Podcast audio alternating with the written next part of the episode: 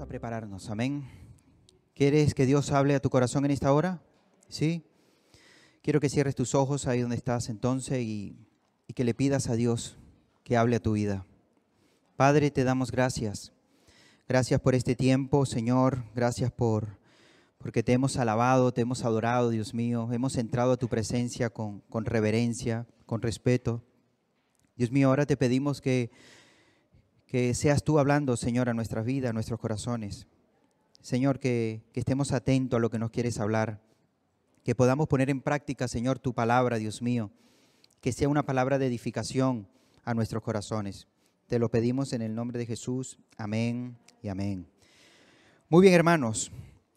A veces cuando estamos hablando con alguien parece que en un momento de, de, de su vida que está muy bien, se alegra, es por lo que esté aconteciendo a su alrededor, ¿no?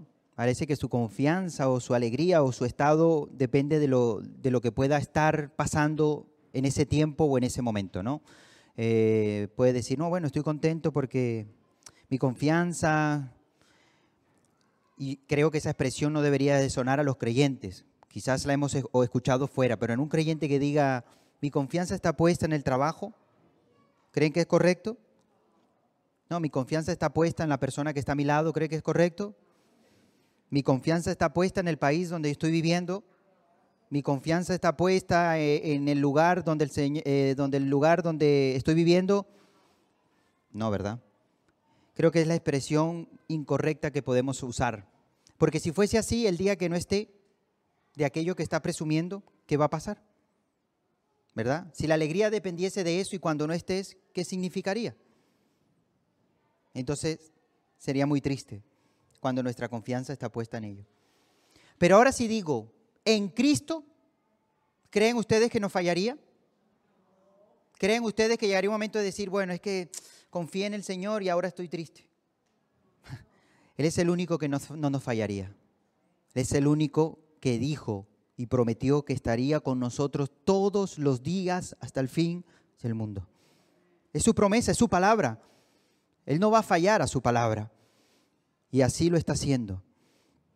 Y tenemos muchas bendiciones en Cristo, que nos dice la palabra. Y alguien que usa mucho esa expresión en, la, en las escrituras es el apóstol Pablo. Y vamos a ver a la luz de las escrituras ahora muchas, muchas partes donde vamos a escuchar esta expresión. Pero quiero comenzar leyendo Efesios capítulo 2,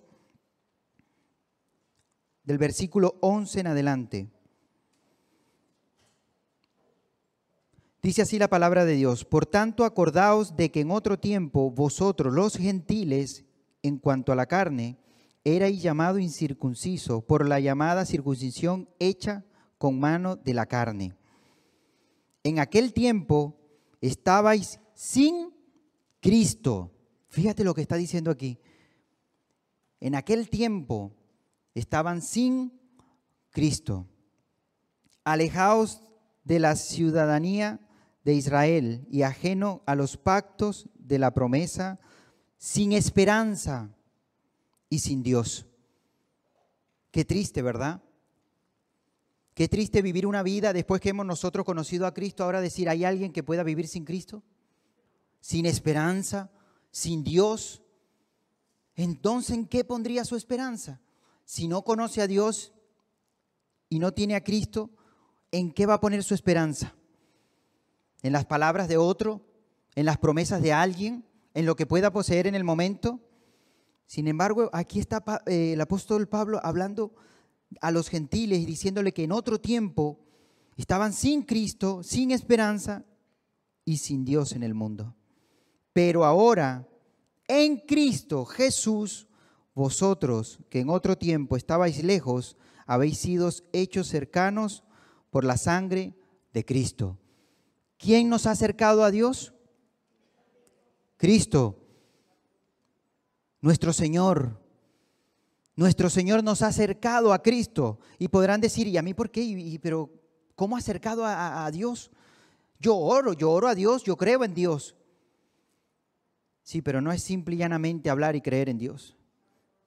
Solamente hay, alguien que puede interceder por ti por mí. Solamente hay uno que vino a restaurar lo que un hombre al principio dañó y estropeó. El primer Adán, hombre perfecto, sin ninguna falta, diseñado por Dios desde el principio, Adán y Eva, para que disfrutaran en un jardín donde lo tenían todo, podían disfrutar, presumir de todas las cosas y sin embargo, por desobedecer a Dios y prestar más atención a lo que le decía el enemigo, cometieron el error de probar aquello que el Señor le dijo que no hiciesen. Y esa desobediencia causó que se desconectara el hombre con Dios. Y ahora ya no puede Adán, ya no puede hablar a Dios directamente, ya la descendencia de Adán no puede hablar directamente, sino para acercarse a Dios tiene que ser a través de un sacrificio. Ahora tiene que haber un sacrificio de por medio para poder alabar, para poder adorar, para poder pedir perdón, para podernos acercar a Dios a través de un sacrificio. Se ha roto esa comunión. Pero vemos que con el tiempo el Señor Jesús viene a este mundo para restaurar lo que se había roto, para unir al hombre, para reconciliar, para acercar. ¿Por qué? Porque Él es el sacrificio perfecto. Lo que hacía ante el hombre era un sacrificio que tapaba el pecado, pero ahora el sacrificio de nuestro Señor Jesucristo como el Cordero inmolado en la cruz del Calvario ya no tapa, sino quita el pecado y nos acerca a nuestro Señor. Ahora quiero que nos acerquemos en Segunda de Corintios y fíjate lo que dice en Segunda de Corintios capítulo 2. Perdón, Segunda de Corintios capítulo 5. Lo que somos ahora en Cristo. Segunda de Corintios capítulo 5, versículo 17 en adelante. Lo leíamos al comenzar el culto. De modo que si alguno está en qué? en Cristo, nueva criatura es, las cosas viejas pasaron, he aquí todas son hechas nuevas. El Señor Jesús, ¿qué hace? Nos restaura, limpia. Y ya no somos esa, esa criatura de antes, sino que ahora somos una nueva criatura en Cristo Jesús. Somos nuevos en el Señor. Y las cosas viejas pasaron. He aquí todo es hecho nuevo, gloria a Dios. Gloria a Dios, porque la palabra cuando me dice que soy una nueva criatura, es que tengo que comenzar a aprender cosas nuevas, porque es algo nuevo.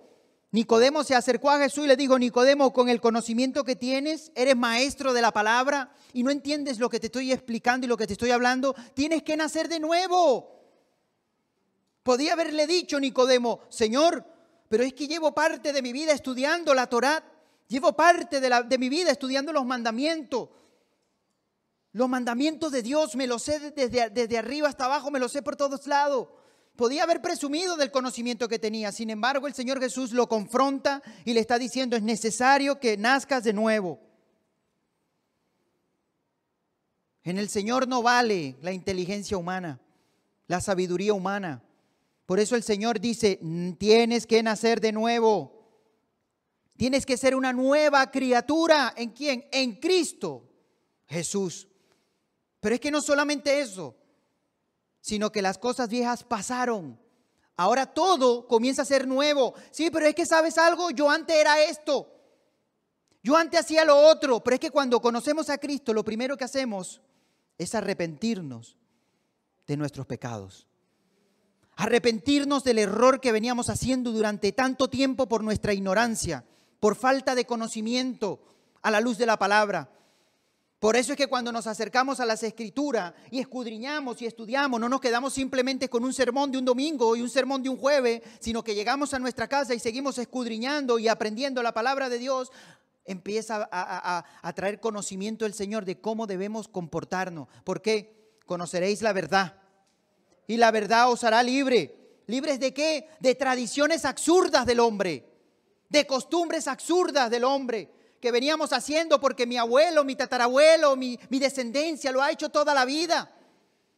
Y resulta que cuando nos acercamos a las escrituras, esa tradición, eso que veníamos haciendo durante tanto tiempo, no le agrada a Dios. ¿Qué te parece? Y no hay nada que el hombre le cueste arrancar de su corazón que sea la tradición.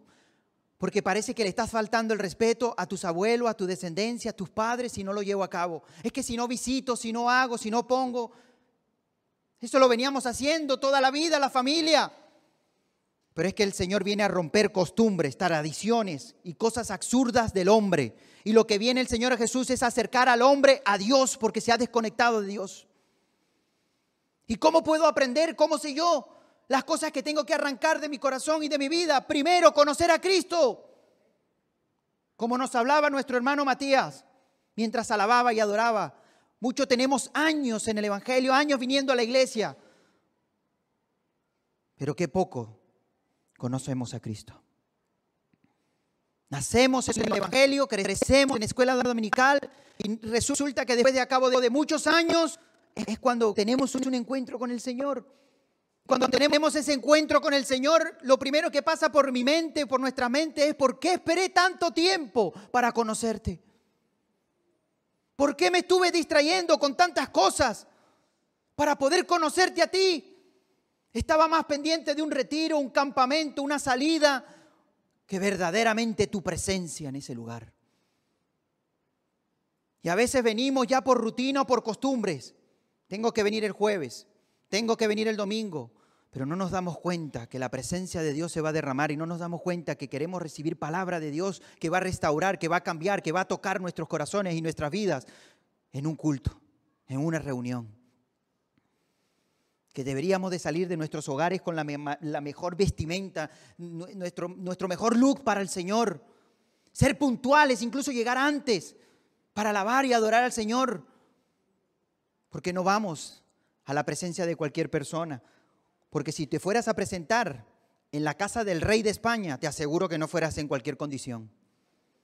Pero es que no vamos a cualquier rey, vamos a la presencia del rey de reyes.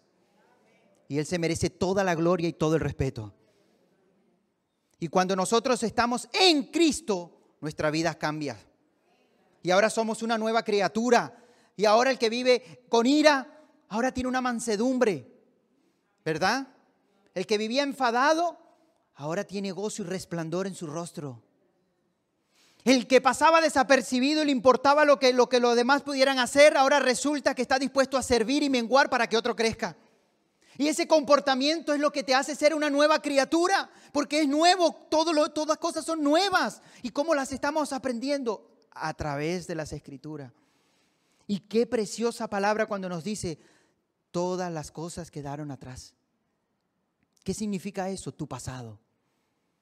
¿Dónde está tu pasado? Solamente ha quedado en la mente porque el Señor me ha limpiado y me ha perdonado. Y no tengo que vivir toda eternamente eh, angustiado, preocupado por mis hechos, sino al contrario, Dios es fiel y justo para perdonar vuestros pecados si los confesamos delante de Él. Y más nunca se acordará de ellos. Fíjate lo hermoso que es el Señor. Él no va a traer a nuestros recuerdos, mira lo que hiciste cuando tenías esta edad, mira lo que hiciste cuando estaba con esta persona, mira cómo te comportaste cuando estabas en aquel lugar. No nos, vas a no, no nos va a echar en cara eso jamás, sino que Él nos ha perdonado y nos ha limpiado. Y por eso dicho, dice el Señor, eres una nueva criatura, hijo. Las cosas viejas pasaron, olvida el pasado prepárate el presente para que reciba las bendiciones que tengo preparado para ti. Da igual el pasado. Hermanos, si yo te contase las cosas que llevan mi pasado, mis familiares, las ataduras, lo que viene de, generación en generación, Da igual el pasado, hermano, si tú eres eh, si tú estás en Cristo, eres una nueva criatura en Cristo Jesús y las cosas viejas pasaron, el Señor las rompe en el nombre de Jesús. Mi familia viene divorciándose todas las personas. Pues ahora no, en el nombre de Jesús. Es que viene de toda, toda mi familia viene sufriendo con el alcoholismo y el alcoholismo, pero ahora se rompen en el nombre de Jesús. Pero es que las drogas se rompen en el nombre de Jesús y no importa el pasado, tú vas a marcar la diferencia desde aquí en adelante. ¿Por qué? Porque estás en Cristo y ahora tu familia nacerá en Cristo y marcar ellas la diferencia. La diferencia de estar en el Señor. Pero no solamente se queda ahí. Versículo 18. Y todo esto proviene de Dios, quien nos reconcilió consigo mismo por Cristo y nos dio el ministerio de la... ¿Qué nos dio? El ministerio de la reconciliación. No solamente hemos sido reconciliados con Dios, sino que tú y yo tenemos ahora una responsabilidad, un ministerio. Hay personas que dicen, no sé qué ministerio tengo yo, no sé qué llamado tengo. Pues aquí te está diciendo, a todos los que están aquí, todos, no puedes decir, no, yo creo que ese ministerio lo tiene aquel, yo no. No, todos los que estamos aquí tenemos un ministerio y es el ministerio de la reconciliación. ¿Qué significa? Que lo que el Señor ha hecho en mi vida y en mi corazón de reconciliarme con Dios, se me ha revelado la verdad. Y esa verdad yo la tengo que llevar para cualquier lugar donde yo esté, para que otros también sean reconciliados con Dios. Versículo 19. Que Dios estaba en Cristo reconciliando consigo al mundo. Fíjense, ¿quién estaba con Cristo? Dios. Dios estaba en Cristo. ¿Qué estaba haciendo? Reconciliando aquello que se había roto con Adán, aquello que se había separado. El Señor lo estaba restaurando. No tomándoles en cuenta a los hombres sus pecados. Y nos encargó a nosotros la palabra de la reconciliación. ¿Viste la responsabilidad que tenemos? ¿Viste la responsabilidad que tenemos tú y yo? De reconciliar, de predicar, de anunciar, de que otras personas también se acerquen a la presencia del Señor. Así que somos embajadores. ¿Sabías que eras embajador? Es un privilegio, ¿eh? Cuando alguien te pregunta, oye, una pregunta, ¿y tú quién eres? Yo, embajador. Si la Biblia dice que somos embajadores, preséntate como embajador. Y cuando te diga, ¿tú eres embajador? Ay, sí, sí. Yo soy embajador de Cristo. Pero eso sí, decir ser embajador de Cristo es representar a Cristo aquí en la tierra. ¿eh? Así que hay una responsabilidad muy grande. Ser embajador de Cristo, un embajador cuando lo ven en otros países, él representa a su país en ese lugar donde está. La gente tiene que darse cuenta por ese hombre, por lo que dice, por lo que habla, de que representa un país. Y nosotros aquí en la tierra tenemos un propósito que es ser embajadores de Cristo y representar a Cristo dignamente. No solamente de palabras, no solamente de boca para afuera, sino con hechos. De que las personas, cualquier parte donde estemos, se puedan dar cuenta que somos diferentes. Con nuestras palabras, nuestro comportamiento, con todo lo que podamos hacer.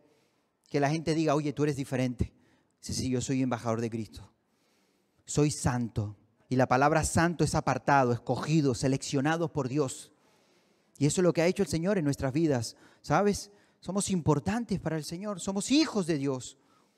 Y Él nos ha escogido, Él, no nosotros a Él, Él nos escogió a nosotros. En su infinita misericordia y nos quitó el velo esa ceguera que veníamos teniendo por mucho tiempo, que pensábamos que íbamos por un camino correcto, aquel camino que dice la Biblia que muchos piensan que andan por camino correcto y el fin de ese camino es de perdición. Pero nosotros hemos hallado el camino, la verdad y la vida. Y ese es nuestro Señor Jesucristo. Y por eso es que dice la palabra que somos ahora embajadores en el nombre de Cristo. Como Dios, dice embajadores de Cristo, como si Dios rogase por medio de nosotros, por medio de nosotros, os rogamos en el nombre de Cristo, reconciliados con Dios. Eso es lo más bonito que puede tener el hombre, reconciliarse con Dios, estar nuevamente conectado con Dios. No como dice el hombre, que muchas veces presume conocer a Dios, pero no hace sus hechos. El Señor Jesús dijo, me llamáis Señor, Señor, pero no hacéis lo que os digo. Muchos dicen, yo creo en Dios. Yo creo en Dios, pero viven en pecado. ¿Y cómo puedes conocer a Dios y vivir en pecado? Es algo imposible. Si conoces a Dios, no puedes pecar. Si conoces al Señor, tú sabes lo que le agrada a Dios. Pero hay personas que la ignorancia están pecando y dicen conocer a Dios. Pero el único que puede hablar, el único que puede mostrarnos qué es lo correcto delante del Señor es su palabra. Por eso es que debemos acercarnos a las escrituras y escudriñar la palabra de Dios. Efesios capítulo 3, versículo 12. Dicen quien tenemos seguridad y acceso con toda confianza por medio de la fe en Él, que dice que tenemos un acceso y con toda confianza acercarnos a Dios. Antes, antiguamente, antes de Cristo no se podía hacer de esa manera. El único hombre que podía interceder era el sumo sacerdote. Y tenían que acercarse por un hombre para que intercediera. Y ellos presentar sacrificio. Pero ¿sabes algo? Jesús se acerca a una mujer. Una mujer y le pide que le diese de beber.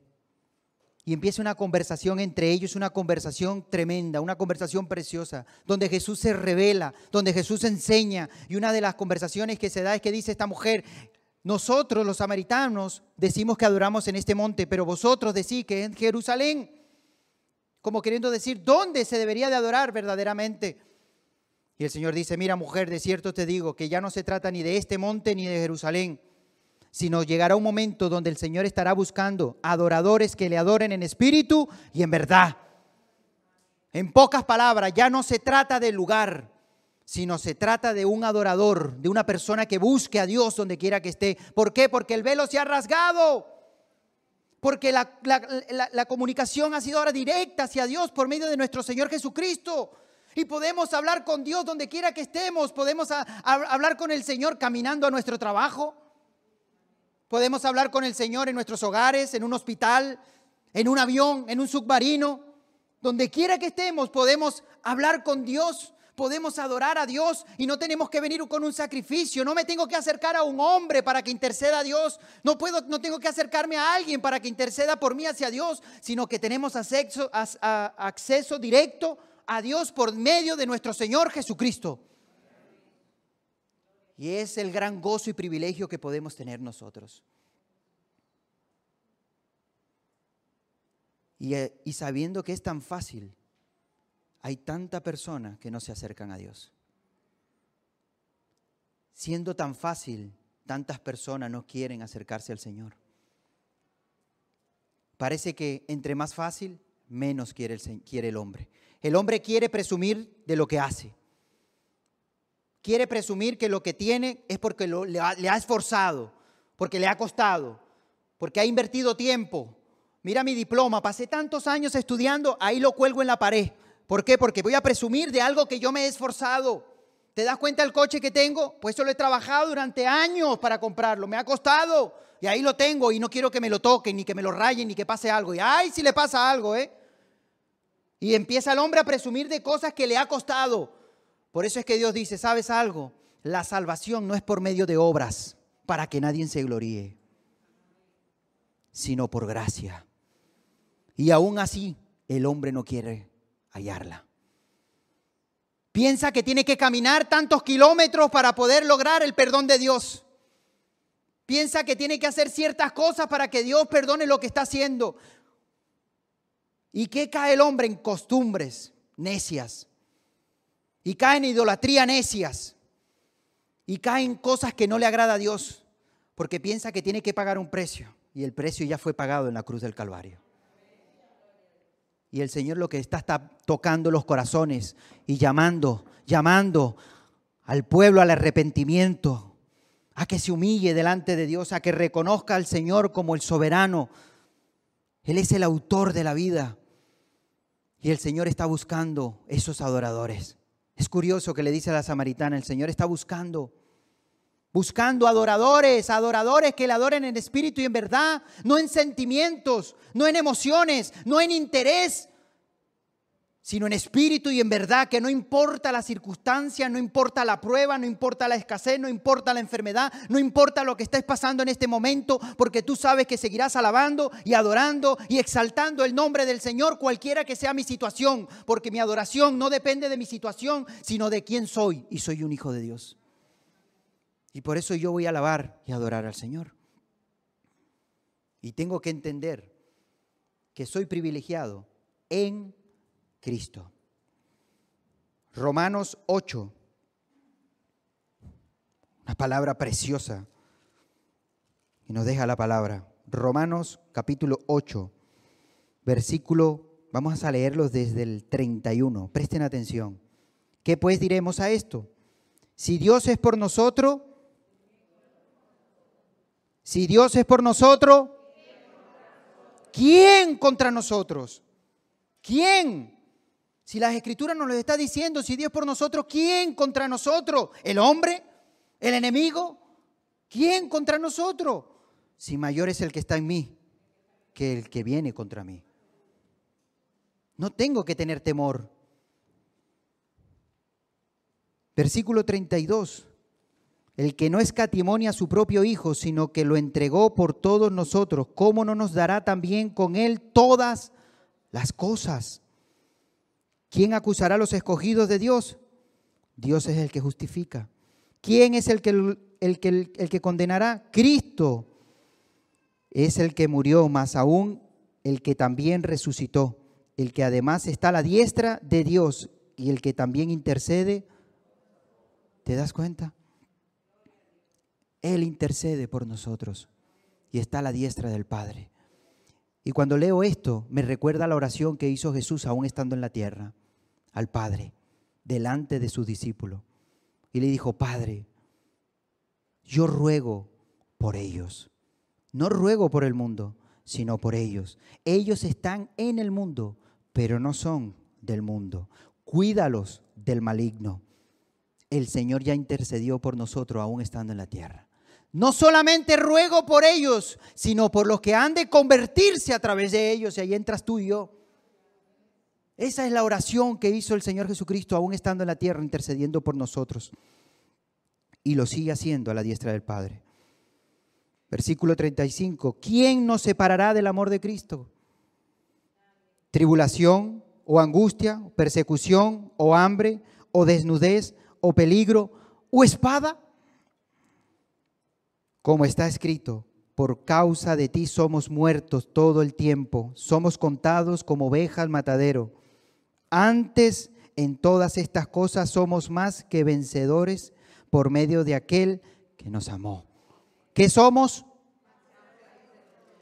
Las escrituras no dice sois vencedores. No. Somos más, más que vencedores. ¿Por qué? Porque nos amó. Versículo 38. Por lo cual estoy seguro que ni la muerte, ni la vida, ni ángeles, ni principado, ni potestades, ni lo presente, ni lo porvenir, ni lo alto, ni lo profundo, ni ninguna cosa creada nos podrá separar del amor de Dios que es en Cristo Jesús, Señor nuestro. ¿Te das cuenta? Dale un fuerte aplauso al Señor, amén. Las escrituras nos enseña y nos dice que nada nos podrá separar del amor de Cristo del amor de Dios. Nada, hermanos. Somos más que vencedores en todo esto. ¿Podrá algo separarnos? ¿El hambre? ¿La persecución? ¿Espada? ¿Desnudez? ¿Ángeles? ¿Principado? Ni lo alto, ni lo presente, ni lo porvenir, ni ninguna otra cosa creada. No hay nada que nos pueda separar del amor de Cristo. Somos privilegiados disfrutemos de las grandes bendiciones que tenemos en el Señor. Porque esas bendiciones solamente vienen en Cristo, en Cristo. Y por eso es que hay personas que dicen, pero yo no entiendo por qué tú vas a la iglesia, por qué lees las escrituras, por qué buscas de Dios, por qué haces tantas cosas. ¿Por qué? Porque son tan grandes las bendiciones que están en Cristo que ahora separado de Él sería inútil. Sería inútil. No somos nada. Separados de mí, nada podéis hacer. Eso lo dijo el Señor. Y estamos tan agradecidos de haberles conocido, porque una vez que hemos conocido a Cristo, nuestra vida ha cobrado sentido. Nuestra vida ha comenzado a cobrar un sentido, ¿sabes? Y te hablo de, de parte de mí. Tantas cosas que quería hacer yo sin conocer a Dios. ¿Y sabes lo que era? Vanidad.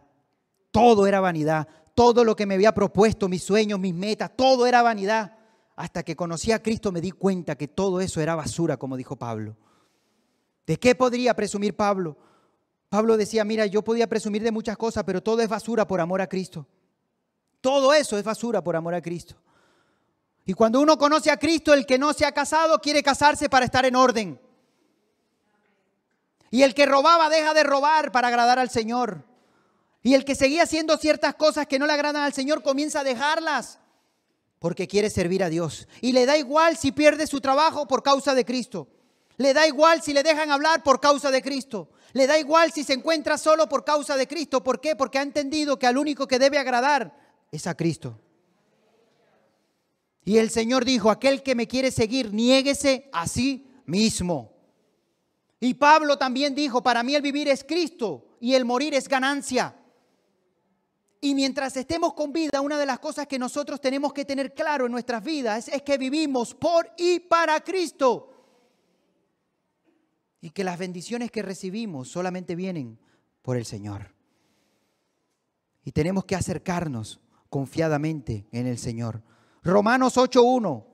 Fíjate, esta palabra es para ti, para mí. Romanos 8.1. Ahora pues ninguna condenación hay para los que están en qué? ¿Estamos en Cristo? Ninguna condenación hay. Ya puede el enemigo lanzarte dardos, ya pueden venir malos pensamientos, pero dice la palabra que el Señor es fiel y justo. Y si confesamos, Él nos perdona y ninguna condenación hay. Ninguna, pero es que yo, ninguna condenación hay para los que están en Cristo Jesús, los que no andan conforme a la carne, sino conforme al Espíritu. Pero esos que andan en el Espíritu, ninguna condenación hay. Porque ya tenemos el ejemplo de aquel ladrón en la cruz durante toda su vida, siendo un hombre ruin, haciendo cosas tan malas, que fue merecido ir a la cruz y morir como un malhechor en la cruz se arrepintió y ¿qué pasó? Dios lo salvó. El Señor le dijo, hoy estarás conmigo en el paraíso. Ninguna condenación hay para ti por cuanto te has arrepentido. Y esa palabra nos la ha dado el Señor para nosotros. Y a veces hay personas que viven condenándose por hechos que han, que han, han, hecho en sus vidas, por, por cosas que han acontecido, que ya le has pedido perdón a Dios. No te sigas amargando, no sigas pensando en ello. Al contrario, si algo tienes que pensar en el pasado, que sea para glorificar a Dios de dónde nos ha sacado, de dónde nos ha librado y lo que ha hecho Dios en nuestras vidas. Pero no debemos condenarnos por los hechos. Si fuese así, ¿sabes qué? Uno de los hombres que viviría más atormentado condenándose por los hechos que, había hecho al pasado sería el apóstol Pablo. Porque él, antes de tener un encuentro con Cristo, no, se olviden que era uno de los que perseguía a la iglesia.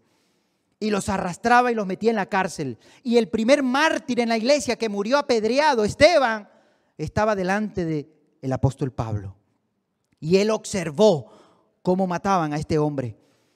Y este hombre jamás claudicó, jamás renunció de su fe, sino que vio los cielos abiertos mientras estaban siendo apedreados. Ahora ustedes imagínense una vez que Pablo, el apóstol Pablo, tiene un encuentro con Cristo. ¿Qué es lo primero que le pasa por la mente a él?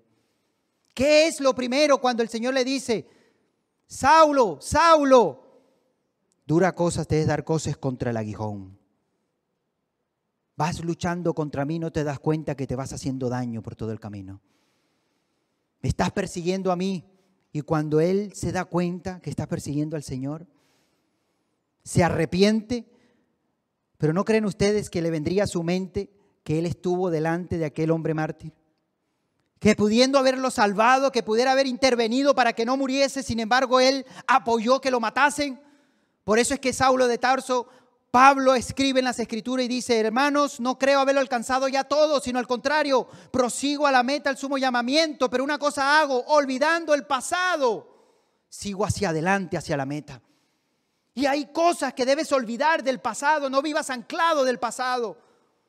Porque el pasado, si vives anclado al pasado, no te deja avanzar hacia el futuro, hacia lo que el Señor tiene para ti. Deja el pasado en las manos del Señor. Ya deja de condenarte. Ninguna condenación hay para los que están en Cristo Jesús. Y prosigue al sumo llamamiento de nuestro Señor. Juan 16, 33. Estas cosas os he hablado para que en mí tengáis paz. ¿Quién dijo esto? Jesús. En el mundo tendréis aflicción, pero confiad, yo he vencido al mundo. El Señor ya se está adelantando y le está diciendo a los discípulos, porque esto está en un contexto donde el Señor le dice, los van a perseguir, los van a torturar, los van a expulsar de la sinagoga, los van a meter en las cárceles y muchas cosas les acontecerán por causa de mi nombre. Pero dice, ¿saben algo? Tengan paz, porque en mí van a tener paz. No tengan temor, confiad, van a tener aflicción. Claro que sí, muchas son las aflicciones de justo, pero de todas ellas los, librará, el Señor. El Señor nos va a cuidar, no estamos solos, hermanos. No importa la circunstancia que pueda acontecer en nuestra vida, Dios nos va a cuidar y nos va a librar. Porque es su palabra y es su promesa. No tenemos que vivir con miedo, atemorizado. Hablo, no hablo, digo, no digo. Salco la Biblia o no la saco, la leo no la leo. Haz lo que el Señor ha puesto en tu corazón que hagas y no sientas temor, porque el Señor pone el sentir como el hacer. Y el Señor aún dice, bienaventurado cuando os vituperen, bienaventurado cuando los calumnien, bienaventurado cuando levanten falso testimonio contra vosotros. Entonces, si eso pasa y si eso acontece, ¿qué somos? Bienaventurados. Porque el Señor dice, mi paz os dejo, mi paz os doy, y no como lo da el mundo sino la paz de Dios, la paz del Señor es diferente. Es una paz que sobrepasa todo entendimiento. ¿Sabías? Porque cualquiera que pueda entender no puede, es imposible, se le escapa del conocimiento humano. ¿Cómo puedes vivir en paz, tranquilo, reposadamente, en medio de las dificultades, en medio de la tormenta? Y es cuando nosotros vemos al Señor Jesús durmiendo en una barca en medio de la tormenta y los discípulos preocupados porque se van a hundir. Y no se olviden que los que están en la barca son pescadores. Que para que un pescador sienta miedo en un barco, ya se tiene que mover el barco. Porque si se monta alguien que no se sube a un barco, pues bueno, una vez nos montamos los jóvenes hace años que fuimos a, un, a una acampada, nos fuimos en barco, aquel, el mar se movía un poquito, hermano, un poquito. Y pensábamos que nos íbamos a hundir. Yo dije, Señor, en tu mano encomiendo esto. Esto no le veo yo mucho futuro. Y se movía poco, en una lancha pesquera pequeñita. Iban los jóvenes más preocupados. ¿Y sabes qué se me pasó por la mente, por la cabeza? Diciendo, Señor, que cuando tú estabas en medio de una tempestad y una tormenta, pero es que el que iba conduciendo el barco, donde íbamos los jóvenes, se movía y este hombre viene y dice, saca el móvil, hermano, saca el móvil. Y nos dice, sonrían para tomarle una foto en la punta del barco.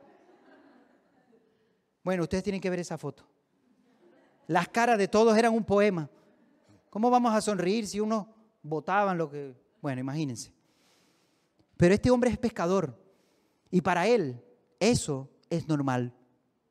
Él no tiene temor porque se ha encontrado tormentas o ha encontrado muchas cosas como pecador, pescador. Ahora podemos entender cuando estos discípulos se, se, se preocupaban en la tormenta. Era una gran tormenta. Pero en medio de la tormenta había una paz en nuestro Señor Jesús. Y esa es la paz que el Señor dice, mi paz os dejo. Que en medio de las pruebas, en medio de la tormenta, en medio de lo que estás viviendo, vas a estar en paz. Porque sabes que yo tengo el control de todas las cosas de tu vida. Y el Señor se levanta y ve a los discípulos preocupados, hombres de poca fe, me habéis levantado yo durmiendo tan feliz, ¿se?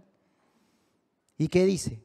Reprendió los vientos y hubo una gran bonanza y se sorprendieron, dice las escrituras, se sorprendieron a darse cuenta que aún los vientos se sujetaban a él. Es que mi Señor Jesucristo vino a este mundo con autoridad. Y la gente se sorprendía y decía, con, con tal autoridad habla este hombre, con tal autoridad echa fuera los demonios, con tal autoridad hace y se expresa esta persona y se sorprendía con la autoridad que nuestro Señor Jesucristo hablaba, porque no solamente reprendía los vientos, sino que echaba fuera demonios, sino que una vez habló a una higuera y la higuera se secó, sanaba enfermos y se sorprendían de todo lo que acontecía a través de nuestro Señor Jesucristo. Y yo te hago una pregunta, ¿tú crees en lo que el Señor hizo? ¿Tú crees que el Señor verdaderamente hizo milagros? Que echó fuera demonios, que, que, los vientos se sujetaron al Señor, que secó la higuera, que caminó sobre las aguas. ¿Lo crees? ¿Crees que estaremos pronto reinando con nuestro Señor eternamente y para siempre? ¿Crees todo eso? Porque a veces leemos y creemos tantas cosas, pero después cuando estamos pasando algo tan insignificante en nuestras vidas como puede ser una enfermedad, no creemos que el Señor nos pueda sanar. Y nos turbamos, nos preocupamos. Y cuando no conseguimos un trabajo, nos angustiamos. Cuando no llegan los papeles, nos preocupamos. Cuando no se nos abren las puertas, nos preocupamos. Cuando nuestra, nuestro matrimonio se está estambaleando, nos preocupamos. Y cuando vemos cosas a nuestro alrededor que teníamos el control y ya no las tenemos, nos comenzamos a preocupar. Pero creemos que vamos a estar en el reino de Dios, que estaremos caminando por calles de oro, por puertas de cristal, pero no creemos que nuestro Señor puede suplir cada una de nuestras necesidades aquí en la tierra. Y entonces, ¿qué fe tenemos? Que creemos tantas cosas en las escrituras, pero después cuando estamos viviendo en carne viva nosotros, somos incrédulos.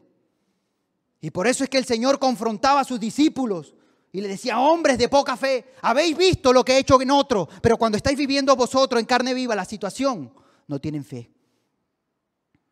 Y tenemos que confiar en el Señor, creer en sus promesas, pero que también las pondremos en práctica en nuestras vidas. Porque las escrituras nos enseñan que separados del Señor nada podemos hacer que si queremos llevar fruto es necesario estar con Cristo. Que si queremos perseverar es necesario estar con el Señor, porque Él es la fortaleza. Él es lo que nos mantiene de pie. Él es el que le da sentido a nuestras vidas. Él es el que perdona nuestros pecados, el que le trae la salvación a nuestras almas. Él es todo en nuestras vidas. Y por eso es que cuando nosotros conocemos, conocemos a nuestro Señor Jesucristo, nos alegramos, nos gozamos y hay un cambio en nuestros corazones y ya somos una nueva criatura. Es imposible que alguien me diga, he tenido un encuentro con Cristo y sigue teniendo una vida mundana. Tú no has tenido un encuentro con Cristo, perdóname. Tú no has tenido un encuentro con Cristo. Porque la persona que tiene un encuentro con Cristo, lo primero que comienza a sentir es aborrecer el pecado. Porque sabe que el pecado, la paga del pecado es muerte. Por eso es necesario tener un verdadero encuentro con el Señor. Es necesario conocer a Cristo. Porque sin santidad nadie verá a Dios. No juegues con el Señor. Nadie puede engañar al Señor pretendiendo ser un cristiano en una iglesia, pero cuando cruces esa puerta para afuera eres un mundano y te comportas carnalmente. Y el Señor está llamando y tocando los corazones a arrepentimiento y a que vivan una vida genuina, entregada al 100% al Señor que esté dispuesto a renunciar a todas las cosas con tal de seguir a Cristo. Y es necesario tener ese encuentro. Yo no sé si todos los que están aquí han tenido ese encuentro. Pues gloria a Dios. Gloria a Dios si tú has tenido ese encuentro. Pero si hay alguien en este lugar que dice, yo nunca he sentido, yo no he sentido que algo me redarguye, yo no he sentido que cuando estoy haciendo las cosas que no le agradan a Dios, no he sentido que, siento esa convicción de, de, pecado, de que estoy haciendo lo mal, no lo he sentido. Pues déjame decirte algo, quizás no has tenido el verdadero encuentro con Cristo. Lo que has tenido es emoción, sentimiento o vienes por rutina, pero no has tenido un encuentro, no has tenido una comunión. Pero yo te quiero animar a que hagas algo. Si tú verdaderamente en esta hora has escuchado este mensaje, y no solamente hablo a los que están aquí hoy presentes, sino a los que están viendo a través de sus hogares. Si tú quieres que tu vida tenga sentido, si estás cansado de estar todo el tiempo tropezando y, y, teniendo tantos errores en tu vida, y quieres un rayo de esperanza, yo te invito a que conozcas hoy al Señor. Que te vas a dar cuenta que tu vida será diferente. Que vas a encontrar un sentido a tu vida que vas a hallar el sentido, que vas a hallar la salvación, que vas a hallar la puerta de esperanza, que vas a hallar aquello que por tanto tiempo has estado buscando en otras cosas y no has hallado. Pero hoy el Señor está hablando y está tocando tu corazón y quiero que cierres tus ojos. Quiero que cierres tus ojos ahí donde estás y que le digas al Señor, Señor, yo te quiero conocer. Yo verdaderamente quiero tener ese encuentro, Señor. Yo quiero que tú me hables, yo quiero que tú me enseñes, yo quiero que traigas convicción de pecado, de justicia y de juicio a mi corazón, Señor. Yo quiero que quebrantes mi corazón. Yo quiero sentir lo que está sintiendo otra persona, que veo cómo habla, cómo se expresa con su comportamiento, su conducta. Señor, yo no lo siento. Yo quiero sentir eso. Yo sí quiero sentir el fuego del Espíritu de Dios que arde en mi corazón. Yo quiero sentirte, Señor. Yo te acepto como mi único Señor y Salvador. Y confieso mis pecados y te pido que perdones cada uno de ellos. Te pido que escribas mi nombre en el libro de la vida. Te pido que tengas misericordia de mi rebeldía, de mi desobediencia. Te pido en esta hora, Señor, que seas tú tocando mi corazón. Que este mensaje no caiga en saco roto. Que nos demos cuenta que Cristo, que en Cristo tenemos salvación que en Cristo somos nueva criatura, que en Cristo no hay ninguna condenación, que en Cristo tenemos paz, que en Cristo somos más que vencedores, que en Cristo estamos completos. No nos falta nada, escúchame bien, no nos falta nada. Si tenemos a Cristo, lo tenemos todo. Deja de buscar en el mundo lo que no tienes que buscar. Las escrituras dicen que si algo debemos de buscar es buscar primeramente el reino de Dios y su justicia. Y todas las demás cosas serán añadidas. En Cristo estamos completos. En Cristo somos bendecidos espiritualmente. En Cristo somos una familia, un cuerpo. En Cristo somos hijos de Dios y tantas cosas que somos en Cristo, hermanos. ¿Cuántos tenían corazones vacíos? Que iban caminando por las calles sin sentido, sin saber qué hacer. Incluso por un momento de su vida pasó por su mente quitarse la vida. Pero de repente llegó ese encuentro ese encuentro que no te esperaba jamás en tu vida. Ese encuentro con Cristo. Ese encuentro que tuvo aquella mujer que durante años tenía flujo de sangre. Y el Señor le sanó. Ese encuentro de aquel endemoniado que vivía en los sepulcros, abandonado por todos los hombres. De repente tuvo un encuentro con Cristo y pasó de ser un hombre endemoniado por legiones a ser un predicador de Cristo en Gadara. No solamente en Gadara, sino en toda Decápolis estuvo predicando. Aquel centurión romano que podía presumir de su autoridad se tuvo que humillar delante de Cristo para que sanara a su siervo. ¿Y cuántas personas su vida cambiaron cuando tuvieron un encuentro con Cristo? ¿Cuántos? Y si hoy estás escuchando esta palabra, deja de endurecer tu corazón.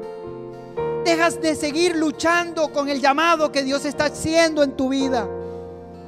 No es casualidad, escúchame bien, no es casualidad que hoy estés aquí. No es casualidad que hoy estés escuchando este mensaje. Dios te está llamando. Dios te está llamando. Es hora de que entregues tu vida. Es hora de que haya un cambio en tu corazón. Dios mío, te doy gracias, Señor. Gracias, Padre, por tu palabra. Gracias, Dios mío, porque de tal manera amaste al mundo, Señor, que enviaste a tu único Hijo. Para que todo aquel, Señor, que en Él crea no se pierda, mas tenga vida eterna, Señor. Y a través de nuestro Señor Jesucristo, Señor, reconciliaste al hombre con Dios. Y te damos gracias. Gracias, Dios mío. Gracias por tu amor, Señor, te adoramos.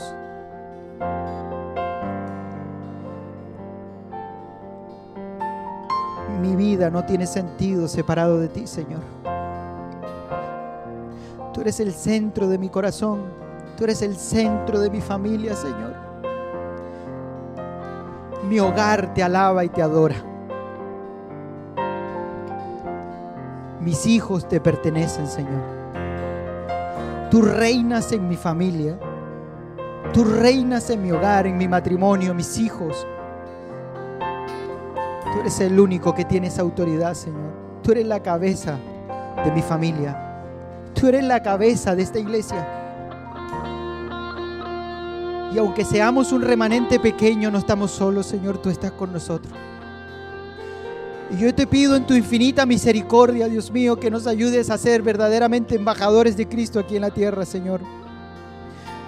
Que somos peregrinos, Señor, y que pronto estaremos delante de tu presencia. Danos fortaleza. Ayuda a nuestras debilidades. No somos perfectos. Tenemos tantas cosas que cambiar, pero solo tú, Señor, eres capaz de hacerlo. Y yo quiero que sea renovado nuestra, nuestra mente y nuestros pensamientos en esta hora. Porque mucho de lo que hoy estamos aquí, Señor, ha sido el fruto de oraciones de otras personas. Y la palabra dice que la oración eficaz del justo puede mucho. Y gracias a tu misericordia hoy estamos de pies. Iglesia, te invito a que te pongas de pie y, y que cantemos nuevamente y adoremos al Señor. Pero que esta, esta, esta adoración salga de, de tu corazón, que le adoremos en espíritu y en verdad, porque el Señor te ama, Él te ama.